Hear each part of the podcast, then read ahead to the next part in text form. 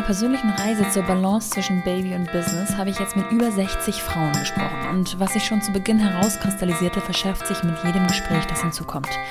Das eine Modell gibt es nicht. Es gibt nur sein eigenes Modell. Das soll aber keine Angst machen oder Hoffnung zerplatzen lassen. Ganz im Gegenteil. Es gibt unzählige Modelle, die jede Familie für sich entwickelt hat, die für sie funktionieren sich aber vielleicht nicht pauschal auf andere übertragen lassen. Auch hier gilt wieder, nicht vergleichen, sondern austauschen und inspirieren lassen. Heute spreche ich mal mit jemandem, der das Ganze nicht nur aus eigener privater Sicht kennt, sondern genau diese Thematik zu seinem Beruf gemacht hat. Stefanie Poggemöller ist Mutter von zwei Söhnen, wovon der zweite sechs Wochen zu früh das Licht der Welt erblickte. Welche Konsequenzen das für den Kleinen, für Steffi und für die gesamte Familie mit sich bringt und welche Herausforderungen Steffi und ihre Familie seitdem bewältigen, erzählt sie mir in diesem Gespräch. Fest steht für sie, auf Arbeiten kann sie nicht verzichten. Und so ist sie nicht nur wieder in ihre Anstellung zurückgekehrt, sondern hat ein paar Jahre später auch selbst gegründet, um ihr Wissen, ihre Erfahrungen und ihre Learnings weiterzugeben. Das Ganze heißt Work and Family und der Name ist mit Beratung, Coaching und Workshops Programm. Was das konkret bedeutet, lasse ich Steffi gleich direkt mal selbst erklären. Viel Spaß mit dieser Folge von The Mumpany mit Stefanie Poggemüller. Willkommen zu The Mumpany die Balance zwischen Baby und Business. Steffi, guten Morgen. Ich habe es im Intro gerade schon kurz angerissen. Du beschäftigst dich aufgrund dessen, dass du zweifache Mutter bist, nicht etwa sozusagen privat mit dem Thema Vereinbarkeit, sondern auch ganz speziell beruflich. Was machst du denn? Was mache ich denn hier? Erstmal guten Morgen, Nora. Vielen Dank für die Einladung hier in deinen tollen Podcast, den ich auch sehr gerne anhöre. Ähm, ja, zu deiner Frage, was mache ich beruflich? Ich, ähm, ja, lebe Vereinbarkeit nicht nur privat als zweifache Mutter, wie du gerade eben schon gesagt hast, sondern ich biete auch ein Coaching- und Beratungsangebot an für berufstätige Eltern und Unternehmen, ähm, das sich eben um das Thema Vereinbarkeit rankt. Also ich beschreibe das immer so, dass ich mich sozusagen am ja, Lebenszyklus des Elternseins entlang hangele, also angefangen vom Ausstieg ähm, aus der Berufstätigkeit in die Elternzeit über Beratung äh, während der Elternzeit, wenn es darum geht, ne, wie stellen wir uns als Paar eigentlich mh, hm, so auf, wie soll unser Vereinbarkeitsmodell künftig aussehen als, als Familie. Ähm, dann auch das Thema Einstieg aus der Elternzeit in den Job.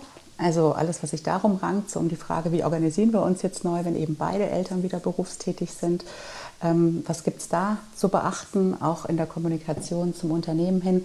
Und danach eben so dieses ganze ja, Thema, das sich dann um das eigentliche Familienleben mit Kind im Beruf rankt. Und das können dann ganz unterschiedliche Ausprägungen sein. Ähm, berufliche Neuorientierung beispielsweise, wenn man dann irgendwie doch feststellt, mhm. ne, dass der alte Job nicht mehr zum neuen Leben passt oder ähm, ja. wenn sich Rahmenbedingungen innerhalb der Familie verändern, weil der Wechsel zwischen Kindergarten und Schule einiges umschmeißt, weil es vielleicht beruflich Veränderungen gibt, die dafür sorgen, dass man sich neu aufstellen muss. Ähm, Thema Selbstfürsorge ist ein, ist ein Punkt, der mir sehr am Herzen liegt. So, ne? Wie achte ich auch ähm, auf mich noch so als eigenständiges Individuum ja.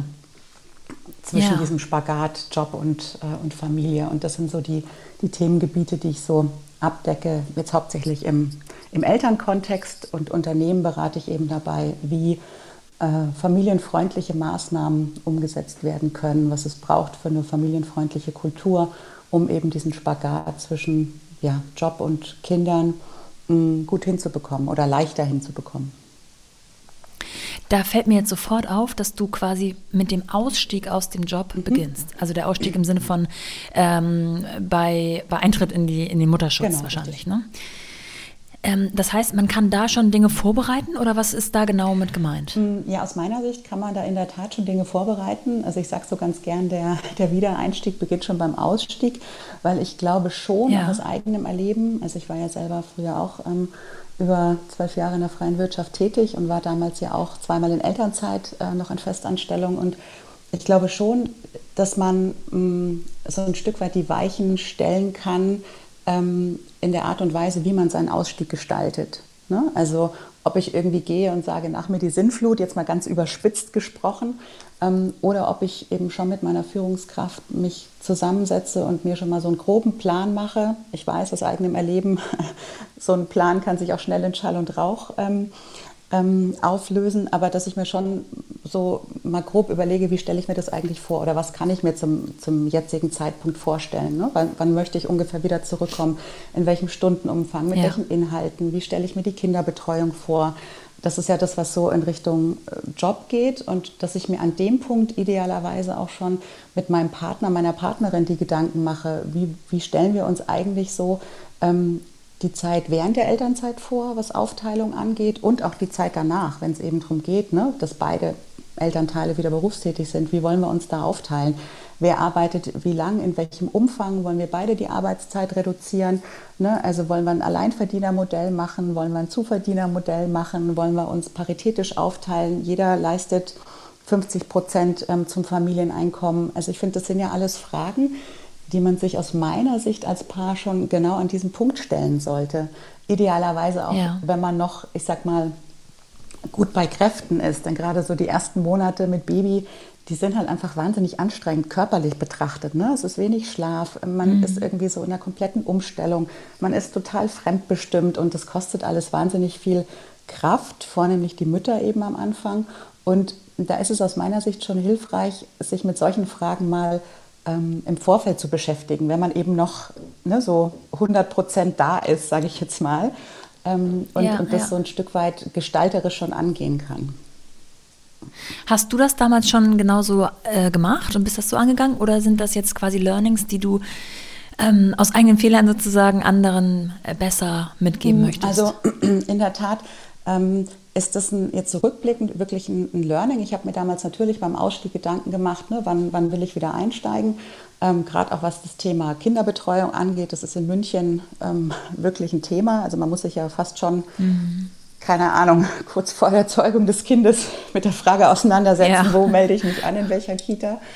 Ähm, von daher, darüber habe ich mir schon Gedanken gemacht ähm, über so diese organisatorischen Dinge. Das habe ich auch schon relativ früh dann angeleiert auch mit meinem Mann damals zusammen, dass wir uns da die Frage gestellt haben, wie soll das Betreuungskonzept ähm, aussehen.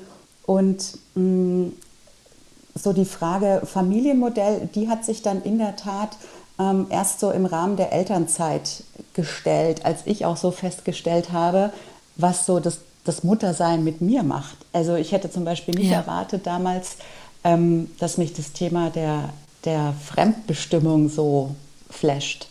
Ähm, das war ja. wirklich was, wo ich mir dachte, Wahnsinn. Also ich kann ja gar nichts mehr machen, ohne, ja. ohne, ähm, ohne dass mein Kind dabei ist, was auf der einen Seite natürlich sehr schön gewesen ist, aber äh, was auf der anderen Seite auch in der Tat so ein wahnsinniges Gefühl der Einschränkung bei mir ähm, hervorgerufen hat, weil mir Freiheit auch ein sehr hoher Wert ist. Und da haben wir dann in der Tat Learning by Doing relativ schnell für uns erkannt, da müssen wir was machen. Also weil mich das sehr unzufrieden gemacht hat damals. Und ähm, äh, mein Mann, der kam dann auf die grandiose Idee, eine 3-2-1-Regel für uns zu etablieren.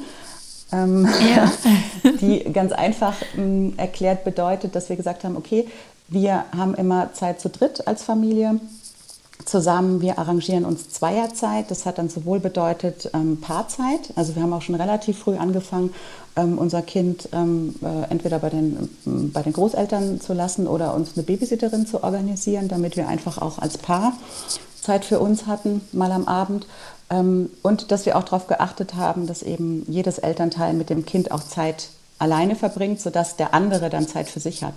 Also diese Einzelzeit. Ja, verstehe. Und dieses mhm. Konzept, das hat für uns total gut ähm, funktioniert, weil da zum einen so sich die Bindung auch noch mal intensivieren konnte zwischen den jeweiligen Elternteilen zum Kind und weil wir uns damit auch gegenseitig Freiräume geschaffen haben. Und das war total wichtig für beide von uns und ist es immer noch. Also wir achten da ähm, auch nach wie vor drauf, auch jetzt in Corona, zwar in eingeschränkterer Form, aber dennoch, dass wir uns diese Freiräume gegenseitig schaffen, weil wir einfach wissen, dass wir dann besser miteinander sind, ähm, wenn wir zwischendurch auch mal voneinander weg sind.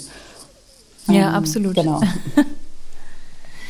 Du hast jetzt gerade schon angesprochen, dass man zwar planen kann, aber ähm, die Emotionen, die das Ganze mit sich bringen, dann doch manchmal anders sind, als man vielleicht mhm. vorher gedacht hätte.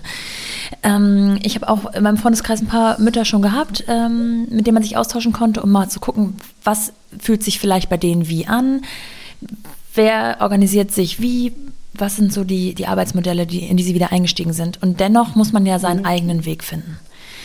Wenn du jetzt so Coachings gibst und anderen ähm, Hilfestellungen gibst, wie, was rätst du ihnen, wie sie diesen Weg finden? Weil sie müssen sich doch irgendwie erstmal erkundigen, was überhaupt möglich ist, auch vielleicht bei ihrem Arbeitgeber, und dann herausfinden, ähm, was sie sich vorstellen.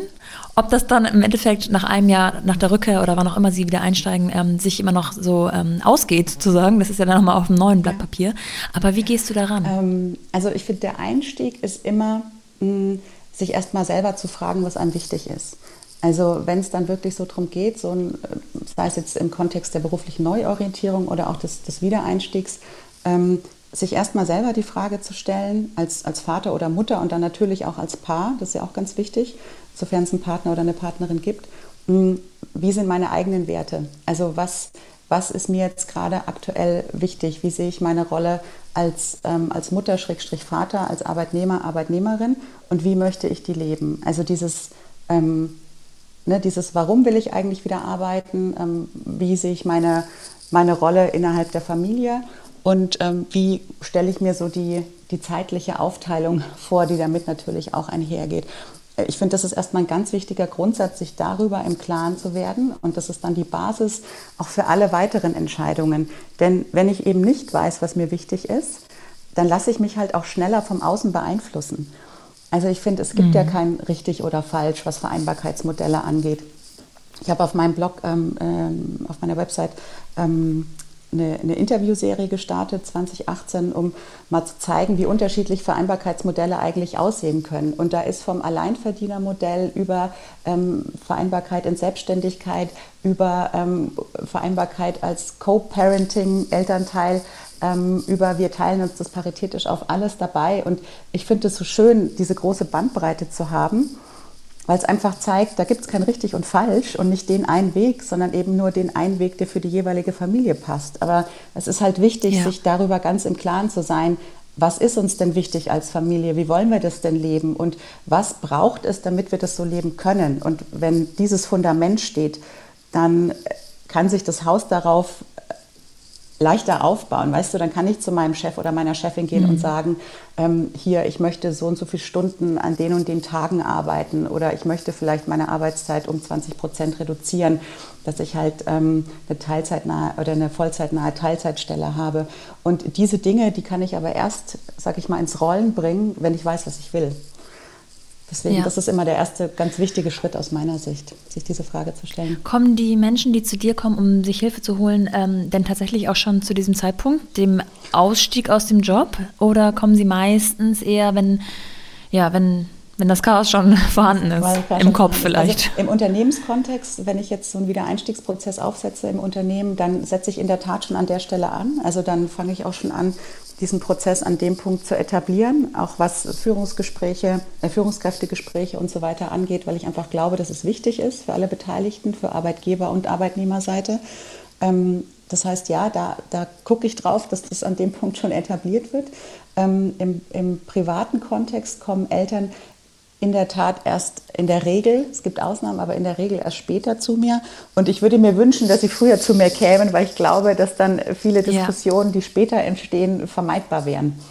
Ähm, genau, insofern, ja, da bin ich noch auf der Suche nach einem guten Hebel, wo man ansetzen kann, dass sich Eltern eben nicht nur in Anführungszeichen die Frage stellen, welchen Kinderwagen organisieren wir und wie streichen wir, wie streichen wir das Kinderzimmer. Das sind auch alles total wichtige Fragen, die ja auch dazugehören zu diesem Nestbautrieb, der dann einsetzt und so. Und das ist ja auch wunderschön und wichtig.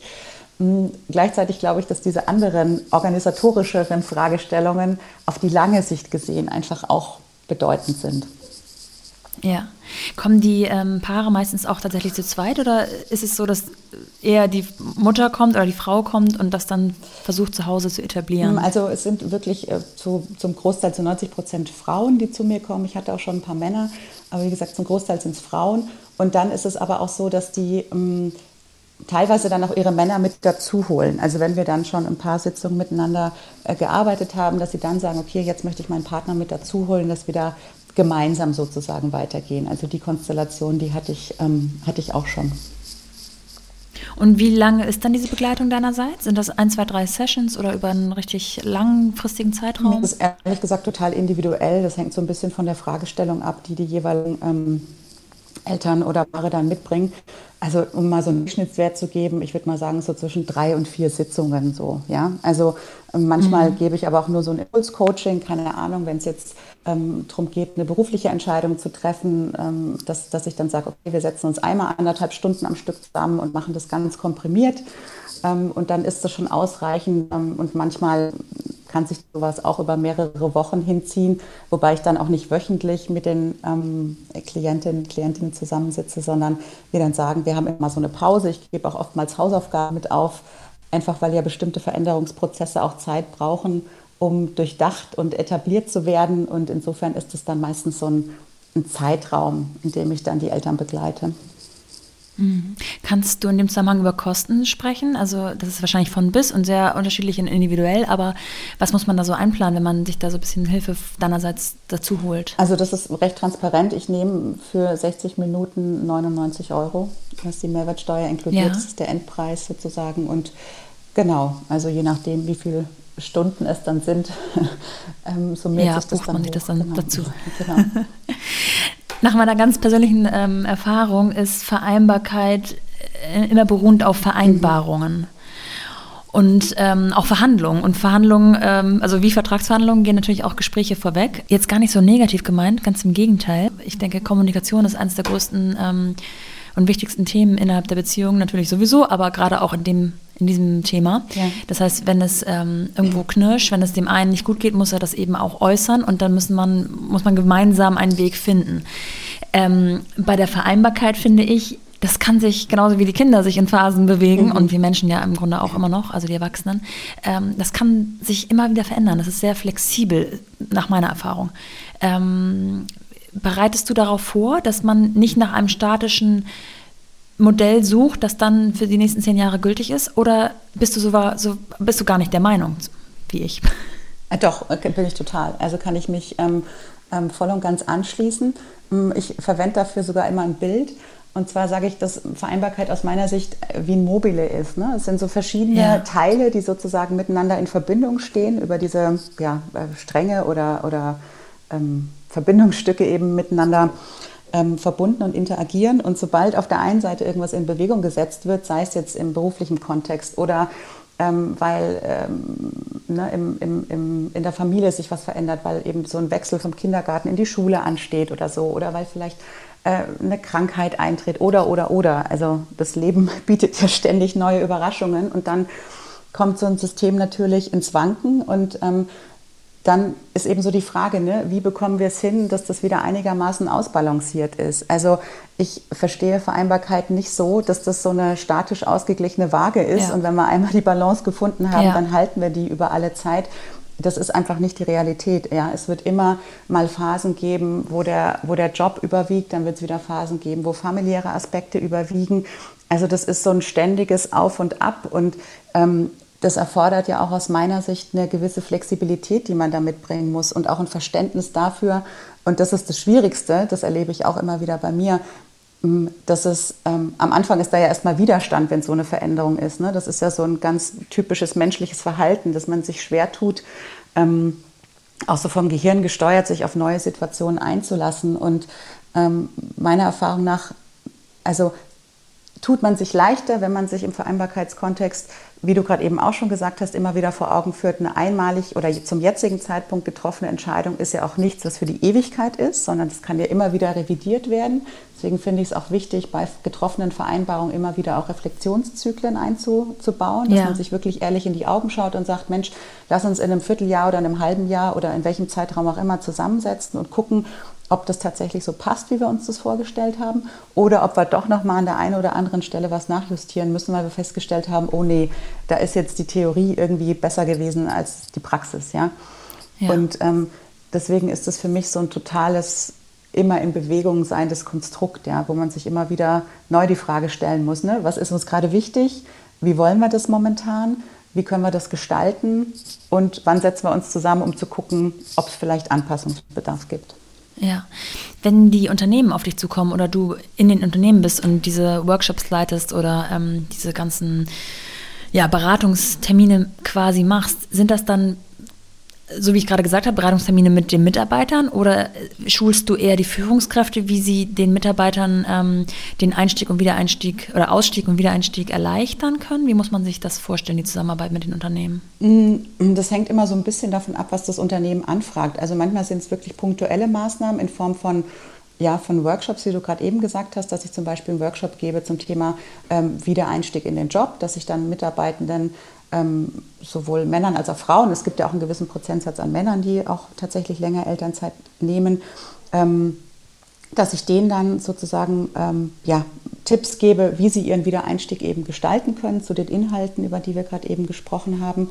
Ähm, und dann begleite ich aber auch über längere Zeiträume, zum Beispiel eben bei so einem ja, Wiedereinstiegsprozess, wenn es darum geht, sowas aufzusetzen. Da sind dann in der Regel ähm, die Personaler meine Ansprechpartner, also mit denen ich dann das konzipiere und ausarbeite, wo es dann darum geht, okay, welche Maßnahmen können ergriffen werden, damit eben Führungskräfte befähigt werden, Gespräche mit ihren Mitarbeitenden zu führen, ähm, ne, sich so die Frage zu stellen, mhm. ne, wie wird der Ausstieg gestaltet, wie wollen wir während der Elternzeit in Kontakt bleiben, das finde ich auch immer einen ganz wichtigen Punkt. Ähm, je nachdem, wie lange die Elternzeit ist, ist es ja dann schon auch ein Zeitraum, wo auch in einem Unternehmen viel passieren kann weil vielleicht, ähm, keine Ahnung, strategische Neuentwicklungen sind, die Führungskraft vielleicht wechselt und so. Und sowas kann ja auch dazu führen, dass es zu Unsicherheiten auf Seiten der Mitarbeiterin oder des Mitarbeiters kommt. Und das ist dann immer so die Frage, wie kann man sowas auffangen, wie kann man da transparent ähm, kommunizieren und einfach nah beieinander bleiben, dass jeder so ein bisschen mitbekommt, was gerade beim anderen so vorgeht, ne? sowohl im Team als auch bei der, äh, bei der mitarbeitenden Person zu Hause. Ja, das finde ich super wichtig, dass man auch wirklich tatsächlich schon beim Arbeitgeber ansetzt. So unterschiedlich die Lebenssituationen der Arbeitnehmer sind, so unterschiedlich und individuell sind allerdings natürlich auch die Arbeitsstrukturen und mhm. Inhalte und mhm. auch das, was man vielleicht vereinbaren kann. Also es gibt ja auch einfach Jobs, die sind ähm, leichter in Anführungsstrichen zu vereinbaren ähm, und andere, die etwas herausfordernder sind, würde ich sagen. Absolut. Ähm, denkst du, es gibt für jede Lösung ein Problem oder andersrum für jedes Problem eine Lösung? Ähm, ja, ist jetzt eine gute Frage. Also ich sage mal, es gibt natürlich Branchen und Bereiche, da lässt sich, lassen sich bestimmte Dinge einfacher etablieren als in anderen. Und ähm, die Firmen, mit denen ich zusammenarbeite, sind natürlich Firmen, die Familienfreundlichkeit sich auf die Fahne geschrieben haben. Ja? Insofern ist es dann natürlich leichter, solche Maßnahmen umzusetzen, als in Unternehmen, die, das zeigt sich ja jetzt während der Corona-Krise auch, ähm, vielleicht noch sehr Präsenzkultur getrieben sind, die sich schwer damit tun, irgendwie ähm, loszulassen, Vertrauen auszusprechen, Verantwortung abzugeben. Ähm, von daher, ja, eine gute Frage. Also ich denke mal, es wird mit Sicherheit immer Branchen geben, wo Vereinbarkeit dann irgendwo ihre Grenzen erfährt. Ähm, und wo sich dann auch die Mitarbeitenden sicherlich die Frage stellen müssen, ist das noch das richtige Arbeitsumfeld für mich in meiner aktuellen Lebensphase oder muss ich mich tatsächlich ähm, umorientieren und mhm. schauen, in welchem Umfeld ähm, ja, meine aktuellen Bedürfnisse, was äh, Familie und Beruf angeht, einfach besser bedient werden können. Mhm. Jetzt klingt alles, was du sagst, total ähm, realistisch und gleichzeitig auch irgendwie beruhigend. Also du strahlst für mich eine, eine Ruhe aus, die ähm, mich vertrauen lässt. Jetzt würde ich natürlich gerne mal wissen, wie das bei dir persönlich so war. Also wir haben schon gesagt, du bist zweifacher Mama, mhm. ähm, 2011 zum ersten Mal äh, Mutter geworden und äh, in beiden ähm, Situation warst du fest angestellt mhm. in einem Unternehmen, genau. also noch nicht selbstständig. Genau. Kannst du ein bisschen erklären oder erzählen, was los war bei deinem ersten Kind zum Beispiel?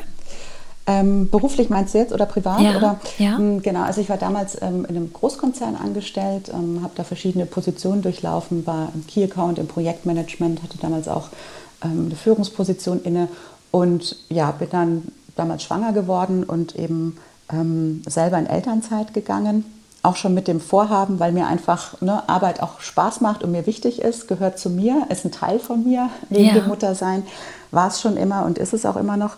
Und äh, von daher war für mich schon auch klar, dass ich äh, da jetzt nach diesen zwölf Monaten schon auch wieder zurückkommen möchte. Also das hing noch so ein bisschen davon ab, ne, wie die Betreuungssituation ähm, geklärt werden konnte. Da hatten wir aber in der Tat Glück weil damals eine Kita in München in der Nähe meiner Arbeitsstelle neu aufgemacht hat und wir dann sozusagen die ersten Eltern waren, ah, die ja. da, ähm, äh, das Kind ähm, äh, in die Obhut dieser ähm, tollen Einrichtung damals ähm, gegeben haben. Und insofern hat sich das in der Tat gut gefügt. Und ich bin dann nach 13 oder 14 Monaten war es dann, glaube ich, nach der Eingewöhnung, bin ich dann wieder in meinen Job zurückgekehrt und ähm, also fand es auch super. Also ich habe auch gemerkt, ich habe das gebraucht, auch so ne, diesen Erwachsenen-Talk und mal wieder sich mit anderen ja. Themen gedanklich beschäftigen ja. als mit, äh, mit Kinderthemen. Und ich weiß noch damals, ich hatte eine Kollegin, bevor ich selber schwanger geworden bin, die hat damals immer gesagt, ja, arbeiten ist für sie wie Urlaub. Und das ja. ich, konnte ich nie nachvollziehen. Dachte, mein Gott, was für ein Spruch und wie kann sie das sagen und so. Und als ich dann selber äh, Mutter geworden bin, habe ich mich so oft an diesen Spruch zurückerinnert und dachte, ja, genau so ist es. Es ist irgendwie total erholsam. Also man hat natürlich stressige Tage und stressige Themen und ärgert sich mal über das eine oder andere und muss mal ein bisschen Troubleshooting machen und so. Aber es war irgendwie gut. Also ich, ähm, ich fand es dann total bereichernd, wieder arbeiten zu können.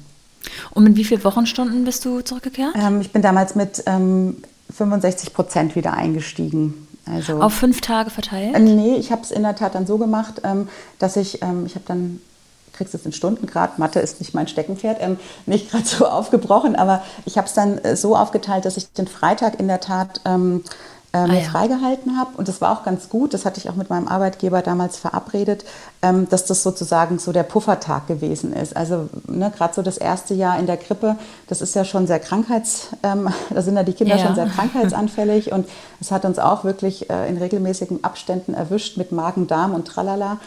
Und da war ich ganz froh darüber, dass ich dann diesen Freitag hatte, wo ich dann einfach schieben konnte oder wo ich dann gesagt habe, okay, dann, ne, wenn das Kind irgendwie was Wochenende was hatte und ich habe ihm noch einen Tag draufgegeben, dann habe ich halt den Montag zu Hause verbracht und habe dann am Freitag gearbeitet. Also ah, okay, die Flexibilität hattest genau, du. Genau, die hatte ich damals. Okay. Genau, das hatten wir damals so vereinbart und ähm, das war natürlich super.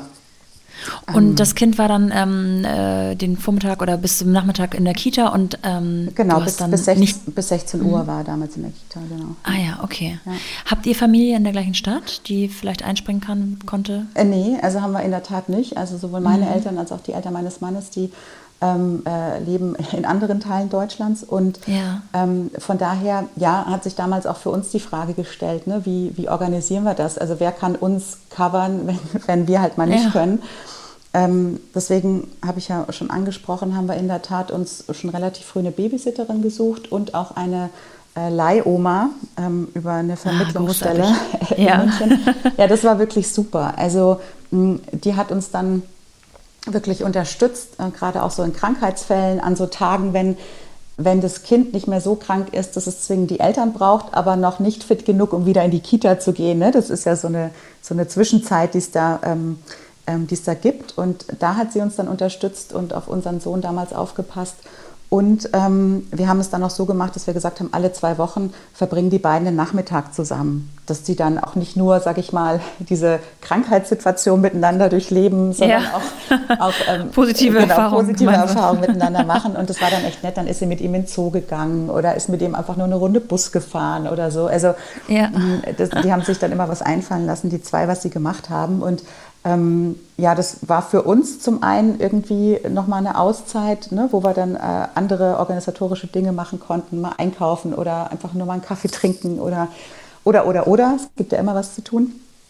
Ähm, genau, und für die beiden war das halt schön, weil die dann auch echt eine stabile Beziehung zueinander aufbauen konnten. Ja, das finde ich super spannend, weil ich habe schon oft von Leihomas gehört, aber ich habe noch nie jemanden getroffen, der tatsächlich eine hatte. ähm, wie funktioniert das? Ist es tatsächlich auch über so eine Art äh, ja, ähm, Website-Plattform und man ähm, stellt sich einander vor und entscheidet sich dann für die passende Oma oder wie läuft das? Genau, also das war damals oder ist ein Verein in München, der ähm, ja der, der, Tageseltern, also Tagesmütter eigentlich hauptsächlich vermittelt und ähm, die haben auch so ein gewisses Kontingent an ja, also es, ist, es, sind vorwiegend Rentnerinnen, muss man sagen, die ne, selber vielleicht keine Familie vor Ort haben, die irgendwie gerne ähm, mit Kindern Zeit verbringen. Und genau, da haben wir uns dann ähm, äh, eben angemeldet, haben gesagt, wir sind auf der Suche nach einer Unterstützung. Und ja, dann hat sich das eben ergeben. Und klar gibt es dann ein Kennenlerngespräch. Ich finde, es ist auch wichtig, dass die Chemie stimmt. Das ist ja eh das ja, A und absolut. O. Ja.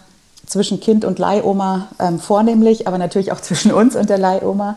Und ähm, genau, und dann ja, hat sich das halt so sukzessive entwickelt. Am Anfang war sie dann eben ähm, nur bei uns und wir waren noch in der Wohnung und die beiden haben Zeit miteinander verbracht. Und dann ähm, sind wir auch mal eine Stunde weg gewesen oder die waren mal eine Stunde auf dem Spielplatz alleine. Und dann hat sich das so über die Zeit ähm, immer weiter verfestigt und dann war es äh, am Ende dann in der Tat so, dass unsere Leihoma dann unseren Sohn aus der Kita dann direkt ähm, abgeholt hat nach Ende der Betreuungszeit und dann sind die gemeinsam losgezogen und zum Abendessen waren sie dann meistens wieder zu ah, Hause. Ah, stark. Genau. Also ich finde eine super Idee. Ja.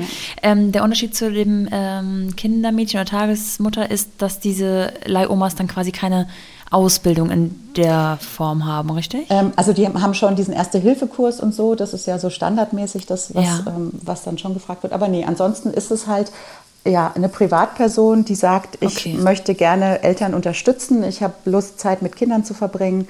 Ähm, genau. Ja. Okay. So, also du zurück im Job ähm, in etwas reduzierter Form. Hast du das mh, irgendwann wieder hochgestuft oder bist du bei 65 Prozent geblieben? Nee, dabei bin ich dann in der Tat geblieben.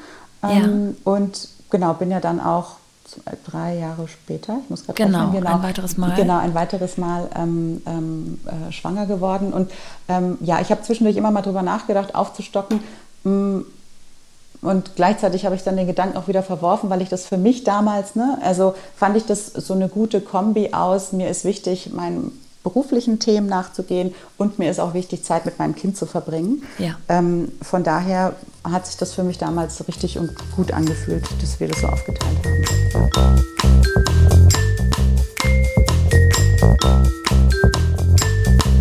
Und bevor es weitergeht, möchte ich euch unseren heutigen Supporter vorstellen. Das ist Inferno Ragazzi. Inferno Ragazzi ist ein Hamburger Modelabel, das mit seinen bunten Farben und extrovertierten Klamotten ein kleines bisschen California Beach Feeling auf unsere tristen Straßen zaubern will und somit genau das Richtige für alle ist, die den bunten Lifestyle lieben. Ganz neu gibt es jetzt auch die von vielen Fans lang ersehnte Kids Collection für alle Minis zwischen 3 und 14 Jahren. Die Kollektion umfasst mega süße und dabei super coole Sweater und Shirts im typischen Inferno-Style aus reiner Bio-Baumwolle und immer auf 100 Stück limitiert, also schnell sein lohnt sich. Alles zu finden online auf www.infernoragazzi.com oder im Laden in der Schanze Hamburgs. Schaut auf jeden Fall mal vorbei, wenn ihr eine Prise gute Laune gebrauchen könnt.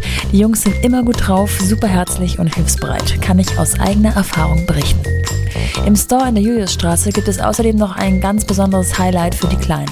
Dort können Sie nämlich mit ein wenig Unterstützung, wenn nötig, im Creative Lab Ihre ganz eigenen Basics selbst designen und zum Beispiel selbst aussuchen, welcher Aufdruck an welche Stelle kommen soll. Dabei können Sie sich völlig austoben und ich kann euch sagen, dabei kommen manchmal die wildesten Kreationen heraus, wenn man die Kids selbst entscheiden lässt. Ganz getreu dem Motto Never Perfect, Always Awesome. Und jetzt zurück zu meinem heutigen Gast. Bist du beim zweiten Kind beim gleichen Arbeitgeber gewesen? Mhm, ja. Und was war jetzt der Unterschied? Ähm, fühlte sich alles gleich an? Hast du vielleicht schon aus Dingen gelernt, die du beim ersten Mal anders gemacht hast? Oder wie lief es beim zweiten Mal? Ähm, wie lief es beim zweiten Mal? Muss ich jetzt direkt mal zurück, mich zurück erinnern, wie es beim zweiten Mal damals lief. ähm, ja, ehrlich gesagt ähnlich. Also nee, was, was schon anders gewesen ist, finde ich, dadurch, dass eben ähm, das erste Kind schon da war, war natürlich der Fokus auf die zweite Schwangerschaft nicht mehr so intensiv. Also ja. Mm, das ist dann mehr so nebenher in Anführungszeichen gelaufen, einfach weil noch so viel mehr drumherum war. Ähm, das war anders, aber ansonsten so die organisatorischen Themen und alles, mm, das war schon sehr ähnlich. Auch so aus der Erfahrung raus wusste ich dann schon, was ich machen musste, was irgendwie organisiert werden sollte. Was ich gemacht habe, ähm, also auch schon beim ersten Kind, weil das hatte mir in der Tat eine Freundin gesagt, und das fand ich ein super Tipp damals, diese ganzen Anträge und Formulare, das alles schon vorausfüllen, bis auf die Sachen, die es dann zum Schluss noch braucht, wie Geburtsurkunde und sowas.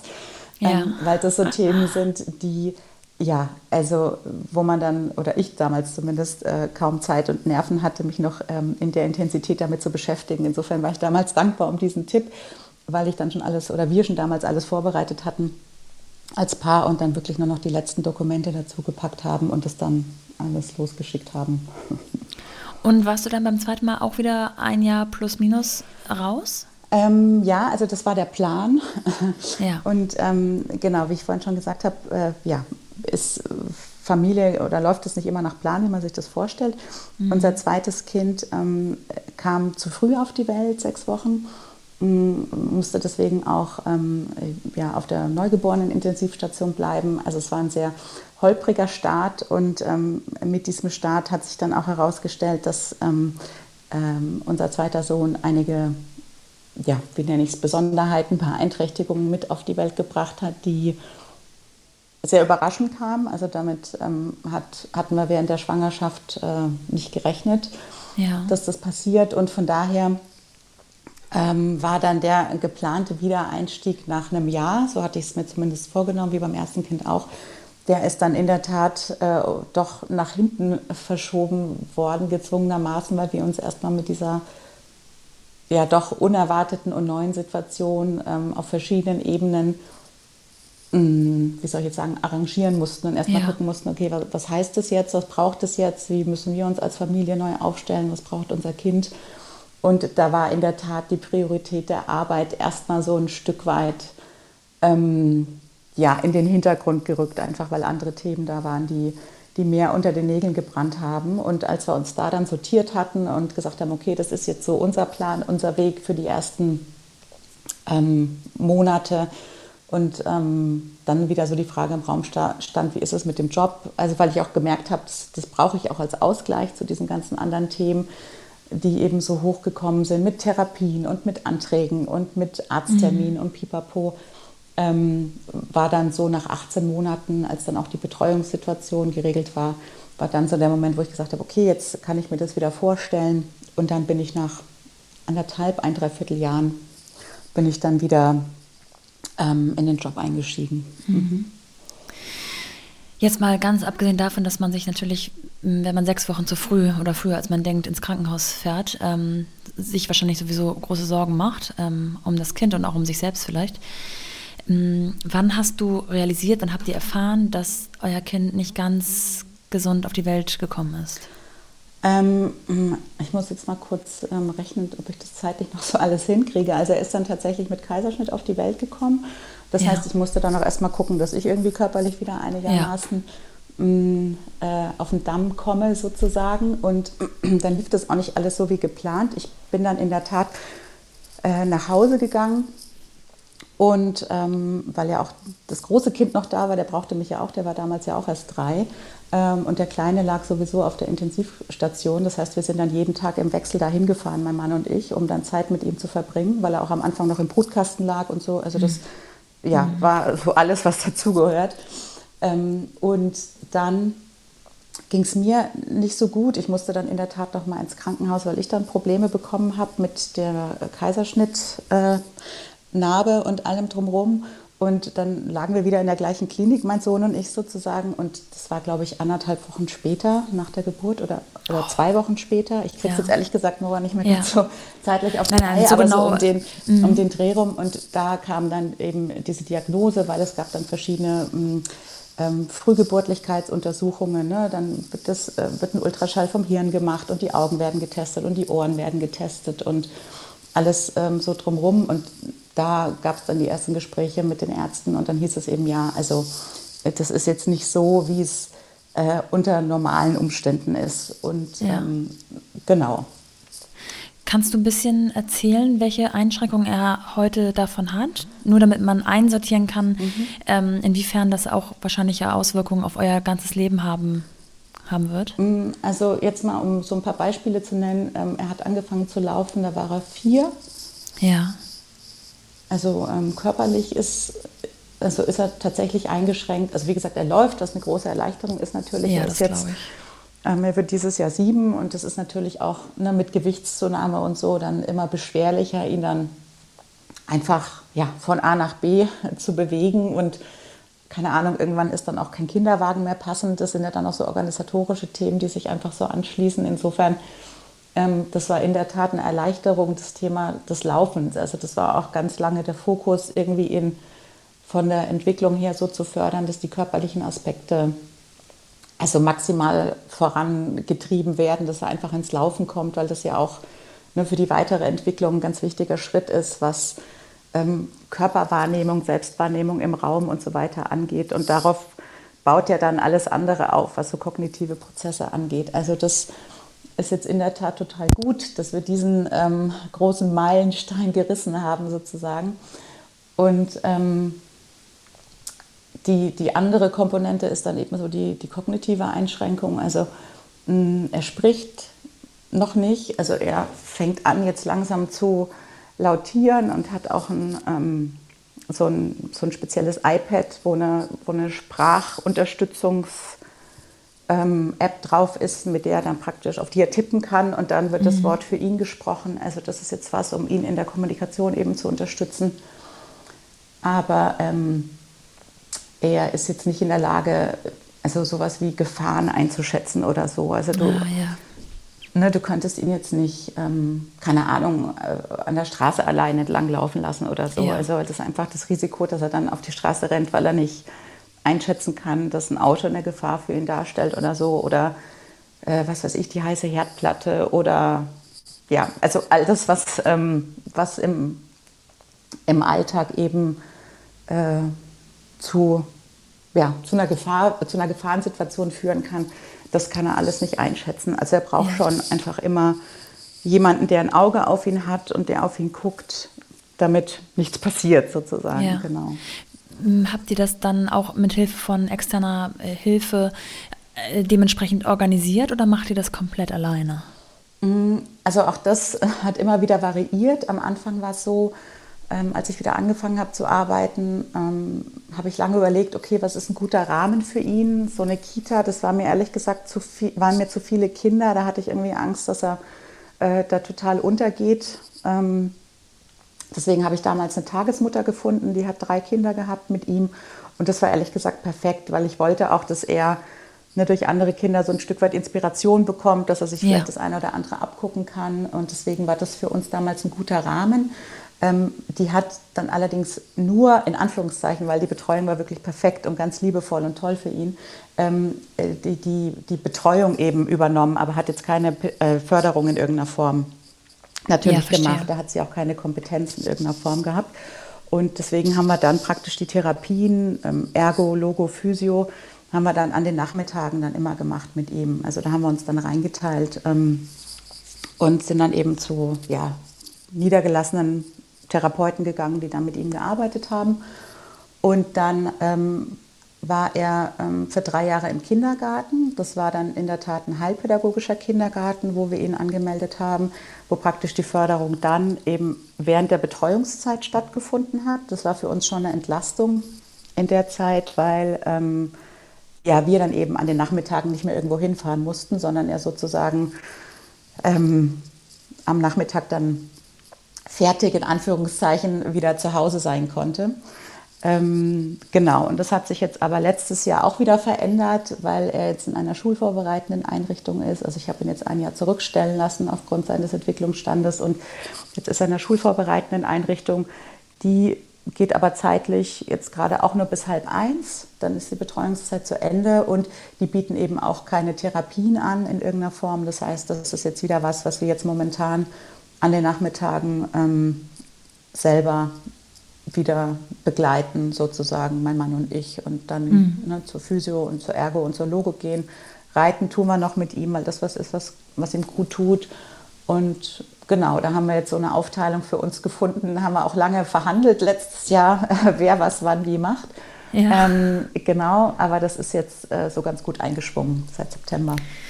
Also man kann gerade schon raushören und ich habe mittlerweile ja auch schon mit ein paar Müttern gesprochen, die ähnliche, ähnliches Schicksal haben. Ich habe auch mit Christina Just-Rosebrock schon mhm. in diesem Podcast mhm. gesprochen, die ähm, auch ein ähm, ja, eingeschränktes Kind von zweien hat zum Beispiel. Und ich weiß jetzt mittlerweile, wie einnehmend sowas sein kann im Sinne von mental, emotional, ähm, organisatorisch, zeitlich, was da alles auf einen zukommt. Das mhm. ganze Leben ist erstmal auf den Kopf gestellt. Ich denke, das wird bei euch auch nicht anders gewesen sein. Ähm, dennoch bist du zurückgekehrt in deinen Job. Und du hast vorhin schon mal gesagt, dass du ähm, die Arbeit auch immer so ein bisschen wie eine Art Urlaub empfunden hast. Ähm, ging es dir jetzt beim zweiten Mal ähnlich? Oder hat auch, und wir wissen beide, dass das natürlich unnötig wäre, aber in so einer Art schlechtes Gewissen mitgespielt? Mm, also es ging mir ähnlich. Ähm, dass ich auch gemerkt habe, ich brauche das einfach als Ausgleich für mich. Also einfach, weil, wie ich es vorhin gesagt habe, Arbeit auch ein Teil von mir ist. Also ich arbeite gerne und ich bringe gerne Dinge voran und ähm, das gehört einfach zu mir. Und von daher war das für mich auch damals ähm, klar, dass ich das wieder machen will und auch ein Stück weit machen muss, in Anführungszeichen, auch vor dem Hintergrund, jetzt komme ich zum Punkt schlechtes Gewissen, ähm, weil ich gemerkt habe, dass mh, mm, dass es auch der, der, ich sag mal, Beziehung zu meinem zweiten Sohn äh, nicht nur zwingend zuträglich ist, wenn ich irgendwie den ganzen Tag äh, mit ihm zusammen bin und immer gucke, ah, und was kann er jetzt Neues und was kann er jetzt Neues und was kann ja. er jetzt Neues. Denn also gerade mit Kindern, die eine Beeinträchtigung haben, in welcher Form auch immer, ist dieser Entwicklungszyklus einfach äh, so lang gezogen wie ein Kaugummi. Ja? Es dauert einfach ewig und gefühlt passiert auch mal über Wochen einfach gar nichts. Und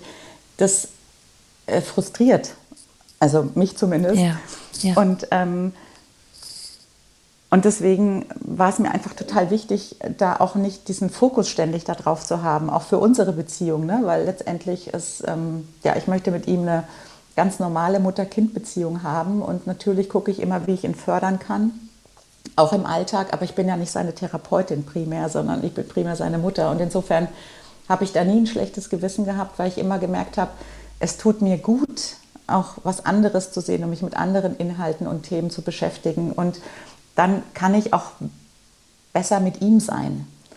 Ja. Also insofern, ähm, unterm Strich sage ich, profitieren da alle davon, dass, es, äh, dass wir das für uns in der Familie ähm, jetzt so aufgeteilt haben, wie wir es aufgeteilt haben. Absolut. Ich ja. finde auch, dass du von dem Punkt Selbstfürsorge so massiv unterstrichen hast, in Anführungsstrichen. Ja. Ähm, der ist ja auch so unheimlich wichtig und trotzdem geht er bei vielen immer noch mhm. mit äh, schlechtem Gewissen einher oder mit auch dem Fingerzeig auf andere, ja. ähm, was ich so wenig nachvollziehen kann, weil jeder hat seinen eigenen Grad der Selbstversorge, das, was er braucht für sich mhm. selbst und ähm, wie kann man das verurteilen? Das ist, geht in meinen Kopf nicht rein. Ja, das stimmt. Und ich finde auch, also ich sag mal, das habe ich jetzt wirklich auch ähm, stellenweise sehr schmerzlich gelernt über die letzten Jahre es ist halt auch total wichtig. Also ich, äh, ne, auch auf, auf meinem Instagram-Profil lese ich ganz oft, ja, Selbstversorge ist jetzt irgendwie so schwierig, weil ich habe keine Zeit, ich habe keine Zeit, ich habe keine Zeit. Und ich, also ich finde, es ist keine Frage der Zeit, muss ich wirklich sagen, sondern es ist einfach echt ganz knallhart eine Frage der Prioritäten. Und mhm. ich war auch häufiger an dem Punkt, wo ich dachte, boah, jetzt, es geht einfach gar nichts mehr, weil ich eben immer dachte, ja, und ich muss noch hier was tun und ich muss da noch fördern und ich muss mich auch noch um mein, äh, Anführungszeichen, gesundes Kind kümmern, das braucht ja auch was von mir und mein Partner, den gibt es natürlich auch noch. Also es zerrt ja immer irgendjemand an dir, völlig ungeachtet dessen, ob dein Kind jetzt ähm, eine Einschränkung hat oder nicht.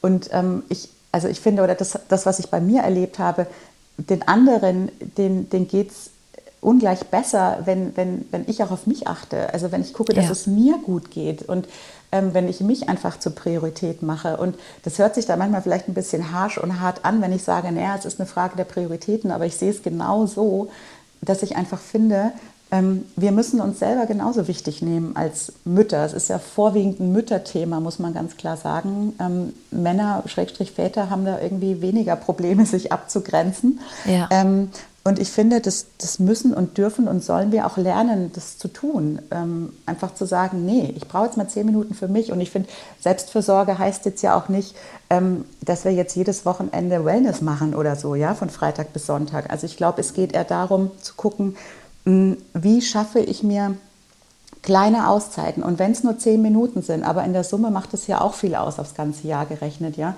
die ich mir immer mal zwischendurch am Tag nehme, wo ich gucke, wie geht es mir eigentlich gerade, was brauche ich eigentlich gerade, ja, damit ich jetzt ähm, die nächsten ein, zwei Stunden gut verbringen kann, ja. Habe ich genug geschlafen? Habe ich genug gegessen? Habe ich heute schon genug getrunken? Brauche ich Bewegung? Ja. Also ich sag mal, das sind ja ganz basale Sachen, äh, die für mich auch schon unter Selbstfürsorge fallen. Ja? Denn wenn das nicht erfüllt ist, dann, dann liegen die Nerven doch viel schneller blank. Also ja, absolut. Mhm. kann ich jetzt aus eigenem Erleben und Erfahren zumindest so sagen. Und deswegen finde ich, ist das ein ganz wichtiger Punkt, einfach wirklich zu gucken, ähm, dass es mir selber gut geht. Hast du bei all dem, ähm, vor allem in dieser zweiten Situation, also bei dem zweiten Kind, irgendwann mal den Punkt gehabt, wo du dachtest, okay, ich, äh, ich pack das nicht, ich kann nicht auch noch arbeiten, oh, ich weiß, es tut mir gut, aber ich krieg's nicht unter einen Hut, ich habe nicht die, die, die Kräfte dafür? Ähm, nee, so spontan nein. Also weil, weil mir das Arbeiten einfach auch so viel wieder zurückgibt, ähm, ja. dass ich von der Energie total zehren kann. Also wenn ich merke, mh, mm, dass ich Tage habe, ähm, die, ja, die einfach fordernd sind, also egal ob familiär oder beruflich, dann gucke ich einfach, wo, wo, kann ich, also wo kann ich mir die Tage so strukturieren oder anders organisieren, dass ich einfach ähm, ein bisschen runterfahren kann. Also da gucke ich dann schon. Da habe ich jetzt mittlerweile so ein gutes Gefühl für mich entwickelt, dass ich einfach sage, okay, dann plane ich jetzt mal in der Woche irgendwie einen Tag ein, wo ich vielleicht auch wirklich mir nicht irgendwie den ganzen Terminkalender voll packe, sondern bewusst dann einfach Freiräume mache, damit ich für Sachen auch mal länger brauchen kann, weißt du? Also und mich ja, selber ja. nicht so ähm, unter Druck setzen muss. Und in eurer gemeinsamen Beziehung, habt ihr da einfach ein ähnliches Mindset oder war das eine Art Prozess? Bezüglich was? Bezüglich der ähm, Vereinbarkeit, dass du wieder zurückgehst in den Job, dass du äh, nicht aufgrund äh, der neuen Umstände zu Hause bleibst und dich ähm, um die Kinder kümmerst, dass du äh, für dich entscheidest, mir tut das gut zu arbeiten, ich muss zurückgehen. Mhm. Mm. Das war ein Prozess. Also für mich war das immer klar, dass ich das brauche. Ähm, und wir haben da in der Tat schon oder führen auch immer noch, ne, das ist so das Thema mit dem Reflektieren dann auch, was ich vorhin angesprochen habe, wir führen da auch immer wieder Gespräche drüber, wie wir das wollen. Aber grundsätzlich hat sich jetzt über die Jahre schon auf beiden Seiten das Verständnis etabliert, dass die Jobs die gleiche Wertigkeit haben. Also ja. von dem, was sie für uns bedeuten, sozusagen. Ja? Ähm, jetzt nicht nur finanzieller Natur, sondern auch inhaltlicher Natur. Das ist ja, finde ich, auch ganz wichtig. Ähm, und dieses Verständnis, das haben wir, es hat eine Weile gedauert, in der Tat, aber das haben wir uns jetzt wirklich so über die Jahre erarbeitet, dass wir uns da als ähm, gleichwertig und auch gleichberechtigt erachten, was das Thema angeht. Ja, schön. Ähm, genau. Ein paar Jahre später hast du ähm, den Schritt von der Angestellten, vom Angestellten-Dasein in die Selbstständigkeit mhm. gewagt, ähm, mit genau diesen Themen, die wir auch am Anfang angesprochen haben. Kannst du uns ein bisschen mitnehmen, wie es dazu kam, wie, was der, was der ja, Ablauf in deinem Kopf vielleicht war? Mhm. Mm, also ich sag mal so, der, der erste kleine Auslöser war mit Sicherheit so meine eigene Elternzeit. Äh, denn damals hatte ich genau die Fragen, irgendwie, die alle anderen Eltern jetzt auch haben. Ne? Wie organisiere ich mir das? Wie, ja. wie komme ich wieder zurück? Was braucht es dafür? Ähm, wie organisieren wir Kinderbetreuung? Wie stellen wir uns als Paar auf und so weiter? Und mh, mm, da hätte ich mir irgendwie jemanden gewünscht, mit dem ich da mal drüber hätte sprechen können. Also ich hatte zwar Freundinnen, die auch schon Kinder hatten, mh, mm, die waren aber viel im, im ähm, im Lehrerumfeld tätig. Also ich sage mal so eine andere berufliche Ausrichtung irgendwie, die ja auch nochmal ganz besondere ähm, Themen und, und Fragestellungen mit sich bringt. Aber so in meinem Job damals, in so einem klassischen ja, Großkonzern, Bürojob, sage ich mal, da gab es jetzt wenig Austauschmöglichkeiten.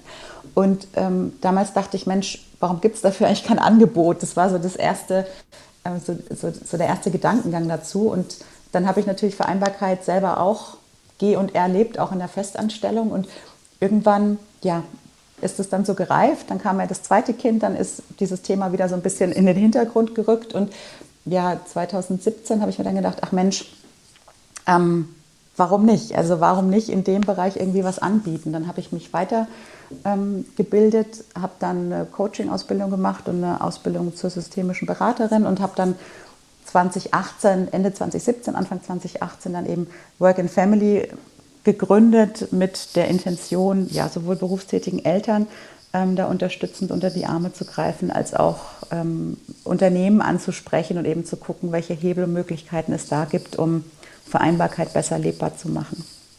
Sind deine Arbeitszeiten jetzt immer noch ähnlich zu denen in der, im Angestellten-Dasein oder kannst du ein bisschen flexibler agieren? Ähm, ja, in der Tat kann ich flexibler agieren und ähm, gleichzeitig haben sich die Arbeitszeiten schon verändert, weil, also ähm, gerade weil es sich ja ums Thema Vereinbarkeit dreht, also wenn ich jetzt Coachings oder Beratungsgespräche habe, dann sind die auch mal am Wochenende oder dann sind die auch mal abends, wenn die Kinder ja. im Bett sind. Ähm, und insofern variiert es dann natürlich. Ne? Ich habe jetzt nicht mehr so den klassischen 9-to-5-Job, sondern ähm, dann fängt mein Tag vielleicht morgen später an, aber dafür geht er auch abends länger, weil ich dann irgendwie noch ein Online-Seminar gebe oder so ne, für Eltern, die halt sagen, Mensch, uns ist es aber lieber damit erst um halb acht anzufangen, weil dann die eigenen ja. Kinder schlafen ja. oder sich der Partner kümmert oder so. Ähm, und ich finde, das gehört dann auch zum Job dazu. Also ich ähm, kann ja nicht Vereinbarkeit, ähm, ja, über Vereinbarkeit sprechen, wenn ich dann auch nicht die Vereinbar ja. Vereinbarkeitszeiten dafür anbiete. Genau. Würdest du sagen, dass die Fragestellung deiner Klienten sich in den aktuellen äh, Zeiten mit Pandemie und Kurzarbeit und äh, Unsicherheiten, ob die Kinder wieder in die Kita eingewöhnt werden können oder die Kita weiter geschlossen bleibt, ob sich die Fragestellung ein bisschen verändert hat oder bleiben die, die Grundfragen immer dieselben? Mm, nee, ich nehme schon wahr, dass sich die verändert haben. Also ich habe jetzt in den letzten Monaten viele Online-Seminare gegeben, auch in Unternehmen zum Thema Homeoffice und Homeschooling. Also dass ich da einfach ähm, ja, berufstätige Eltern berate, wie sie sich jetzt organisieren können, um diese beiden Riesenbereiche. Also ich ja, habe das auch tagtäglich. Mein Großer ist jetzt auch die ganze Zeit zu Hause im Homeschooling, um das irgendwie so unter einen Hut zu bringen, dass nicht alle durchdrehen. Und ähm, da habe ich jetzt in der Tat schon gemerkt, dass sich über die Monate da jetzt schon einiges verändert hat. Natürlich haben Eltern viel dazugelernt, ne? die haben sich ja auch optimiert. Ähm, die Lehrer haben sich ein Stück weit optimiert und die Lehrerinnen an den Schulen. Ähm, ich nehme jetzt eher so fest äh, oder stelle jetzt eher so fest, dass so das Thema ähm, mentale Belastbarkeit, Resilienz, mentale Gesundheit jetzt so die Themen sind, die die ja, Eltern zunehmend beschäftigen, so vor der Frage, ne, wie, wie lange geht es eigentlich noch, wie sieht die Perspektive aus, ne, wann machen die Schulen wieder auf, wann ist wieder eine Entlastung da in irgendeiner Form und wie, wie kann man jetzt mental tatsächlich gut ähm, damit umgehen und auch auf sich selber achten. Also auch das Thema Selbstfürsorge ist jetzt ein, wichtiges Thema, auf das ich auch immer wieder eingehe, weil ich finde, das ist jetzt gerade, wo wir uns jetzt ja schon in einem Marathon bewegen, ja, muss man ganz ehrlich sagen, von der Zeit. Ähm, hergesehen, dass wir jetzt einfach gucken, wie wir unsere Ressourcen, unsere körperlichen Ressourcen auch irgendwie gut einteilen. Mhm. Und dazu gehören mhm. halt diese beiden Punkte auch. Ja, ja absolut. Steffi, vielen Dank. Es war äh, sehr ähm, interessant, mal mit jemandem zu sprechen, der das tatsächlich beruflich macht, äh, tagtäglich. Und äh, wenn jetzt der eine oder andere ähm, sich vielleicht mal von dir beraten lassen möchte oder vielleicht auch ein Unternehmen führt und sagt, das können wir bei uns mal gebrauchen, ähm, du bist in München, aber du bist natürlich nicht nur auf München beschränkt wahrscheinlich, sondern äh, digital auch anders zu haben. Absolut. Und auch sonst, ähm, wenn es irgendwann wieder möglich ist, auch real in der Lage, in andere Teile Deutschlands zu fahren. Ja. Erzähl doch mal, wo man dich am besten findet, wie man dich kontaktieren kann. Mm, genau, also ich habe eine Website, ähm, www.workandfamily.de. Ähm, da ja, steht alles zu mir, zu meinem Angebot. Ähm, es gibt auch noch eine ähm, eine Facebook-Seite, eine Seite auf Instagram und ähm, dann habe ich noch einen Podcast, der heißt auch Work and Family. Der ja, erscheint jeden Montag mit einer neuen Folge, wo ich auch immer so ein paar Impulse den Hörern und Hörerinnen mit an die Hand gebe für ihren Alltag aus Beruf und Familie. Genau, das sind so, ja. Super. Der ist vor allem äh, in sehr äh, guten Häppchen zu hören, finde ich. Also man muss sich dafür nicht zwei, drei Stunden freischaufeln, um was zu lernen, sondern da gibt es wirklich ähm, kurz und knackige Tipps und äh, kleine Anregungen damit man mit einer mit einer neuen mit einem neuen Impuls quasi in die Woche starten kann. genau. Ähm, ich verlinke euch alles natürlich in den Shownotes und in der Beschreibung dieser Folge und bedanke mich sehr für deine Zeit. Ja, vielen Dank Nora auch für das schöne Gespräch. Hat mich sehr gefreut. Sehr gerne. Bis dann, Steffi. Ja, tschüss.